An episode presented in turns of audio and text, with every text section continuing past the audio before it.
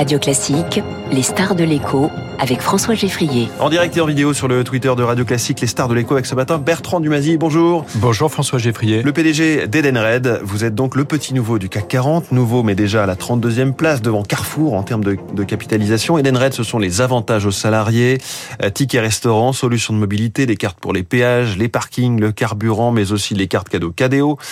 Quand tout le monde surveille les prix en ce moment et on ne parle que d'inflation, on se précipite sur vos solutions plus que jamais?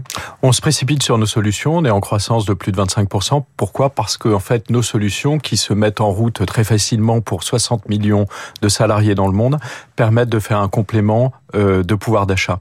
Donc euh, vous êtes un employeur, l'inflation dans votre pays est de 10%, vous augmentez vos salariés de 6% et vous faites le complément grâce à nos solutions. Et ce qui change avec l'inflation, par exemple sur le ticket restaurant, c'est quoi? Qu'on le dépense beaucoup plus vite? Alors on le dépense un tout petit peu plus vite. Ce qui change aussi, c'est que la valeur faciale augmente. Par exemple en France, elle est à plus de 13 euros, mais on a eu des augmentations de 20, 30, 50% dans certains pays.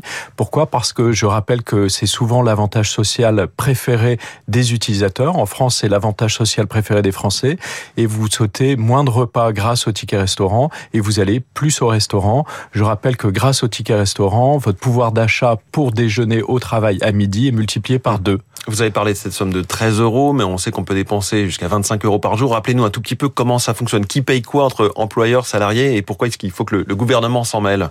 Alors, en fait, euh, ce qui se passe, c'est que en France, ça dépend des pays, hein, et je rappelle qu'on est dans 45 pays. Euh, pour une des solutions, parmi les 250 qu'on a, donc le ticket restaurant, euh, la manière dont ça fonctionne, vous avez à peu près un cofinancement à 50-50 entre l'employeur et l'employé. Donc, chacun contribue, et ensuite, cet argent ne peut être dépensé en revanche que pour l'alimentation au travail. Euh, pourquoi le gouvernement s'en occupe? Parce que c'est une activité un petit peu régulée et notamment sur le montant de dépenses journaliers et euh, sur l'avantage fiscal qui est donné aux salariés et à l'employeur, ce qui fait qu'il y a régulièrement des conversations autour de cela. Le gouvernement a augmenté l'avantage puisque euh, on est passé à 13 euros. Euh, produit, donc on le voit, qui est devenu aussi un, un, sujet politique avec ces évolutions du, plafond. Vous êtes, vous, euh, derrière le, le, gestionnaire, mais euh, vous êtes soumis à ces aléas. Ça, ça change quelque chose dans, dans votre activité? Alors, ça change, c'est de la pédagogie, c'est-à-dire que les équipes qui s'en occupent au niveau gouvernemental et partout dans le monde, encore une fois, changent.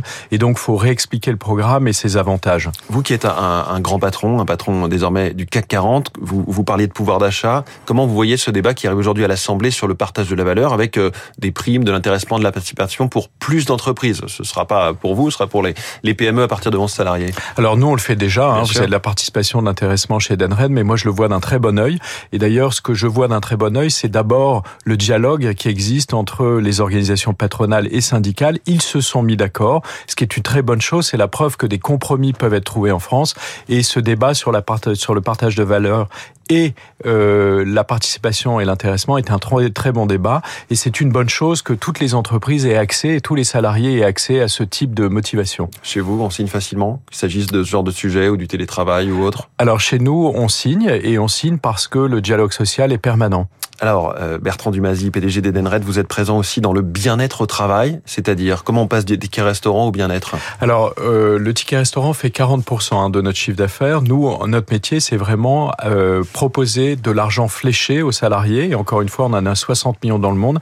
C'est-à-dire que vous recevez de l'argent sur un portefeuille digital, donc sur votre téléphone portable, par exemple, et cet argent ne peut être dépensé que pour certains types d'utilisation. Et donc, une fois qu'on a compris ce que faisait Edenred, les applications sont multiples donc euh, l'engagement fait aussi partie de cela. Par exemple, vous êtes un salarié d'une entreprise en Angleterre. Cette entreprise souscrit au service d'Edenred et vous avez accès sur votre téléphone portable à des marchands digitaux sur lesquels vous allez dépenser de l'argent. Mais cet argent, sur ce montant, vous allez recevoir un niveau de discount parce qu'on est capable en fait de massifier les achats de l'entreprise et d'autres entreprises euh, euh, en Angleterre. Donc ça c'est Reward Gateway que vous venez de racheter? Absolument, Reward Gateway qui est leader en Angleterre mais aussi en Australie et qui est un petit poussé qui grandit très vite aux États-Unis. Et notre ambition, c'est de déployer ces offres en Europe continentale. Dès qu'il y a de l'argent quelque part, en fait, euh, vous pouvez vous y positionner. Je pense à l'épargne, pourquoi pas, mais aussi de façon plus petite aux, cagnottes qu'on a dès qu'il y a un pot de départ, dès qu'il y a un salarié, une fête. Oui, il est, vrai que le champ d'application de notre technologie, hein, qui est de l'argent fléché, donc on est émetteur, mais aussi récepteur en fait de programmes d'argent fléché. Ce champ est, est assez large. Donc, par exemple, nous venons de signer au Cameroun 600 000 agriculteurs qui reçoivent de l'argent pour le développement de leurs de, de, café et de cacao. Mais cet argent ne peut être dépensé que pour acheter en fait les bons intrants mmh. pour améliorer en fait leur exploitation agricole. Donc c'est une utilisation intelligente de ce concept technologique d'argent fléché.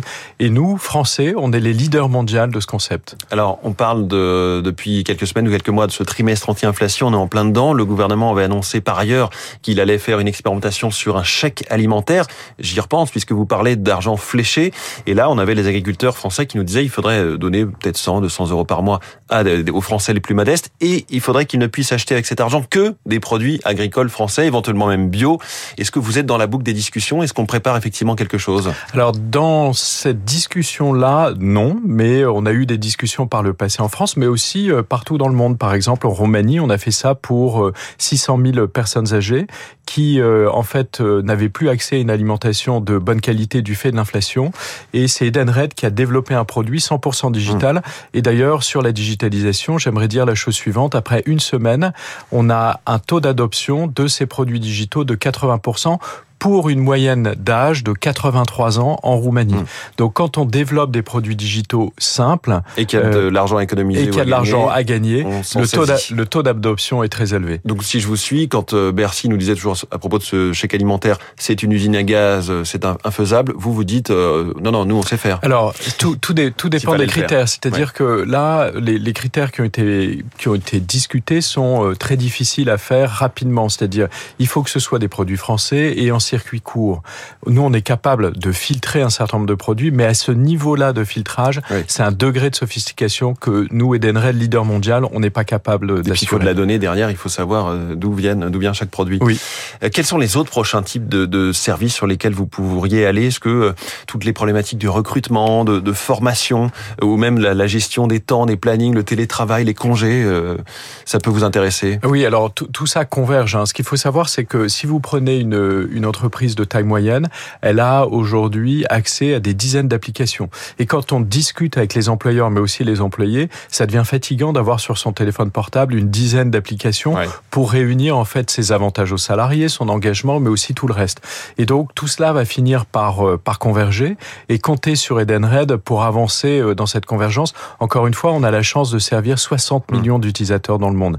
Il y a peu de plateformes hein, qui sont euh, aussi aussi importantes, plateformes digital davantage aux salariés, ou on va le dire d'une autre manière, d'être le compagnon de tous les jours des, des employés dans le monde. On parle dans ces cas-là d'une super app. Absolument. Que, euh, vous pouvez aussi travailler, vous, avec euh, la SNCF, euh, les, les opérateurs de trottinettes ou de vélos en libre service, Vélib, euh, la RATP, pour aussi qu'on ait plus de passe Navigo, de billets, de cartes de réduction, que tout ça soit dans une app Edenred ou, ou d'une autre. Alors j'ai une bonne nouvelle, François Geffrier, c'est ce qu'on fait déjà. C'est-à-dire que Edenred est un des leaders mondiaux de la mobilité. Et donc si vous avez la super app My Edenred, vous aurez accès partout dans le monde, mais notamment en France, à des services de mobilité, ceux de, que vous venez de signaler. Ils y sont déjà. Ils y sont déjà. Mais je prends un autre exemple. Aux États-Unis, euh, si vous avez la super app My Edenred, vous accéderez aux offres de transport euh, en commun euh, grâce grâce à Edenred et vous recevrez une subvention parce que vous avez renoncé à l'usage de votre voiture pour prendre des transports en commun. À New York, ce sera le hmm. cas. À Boston, ce sera le cas. À Los Angeles,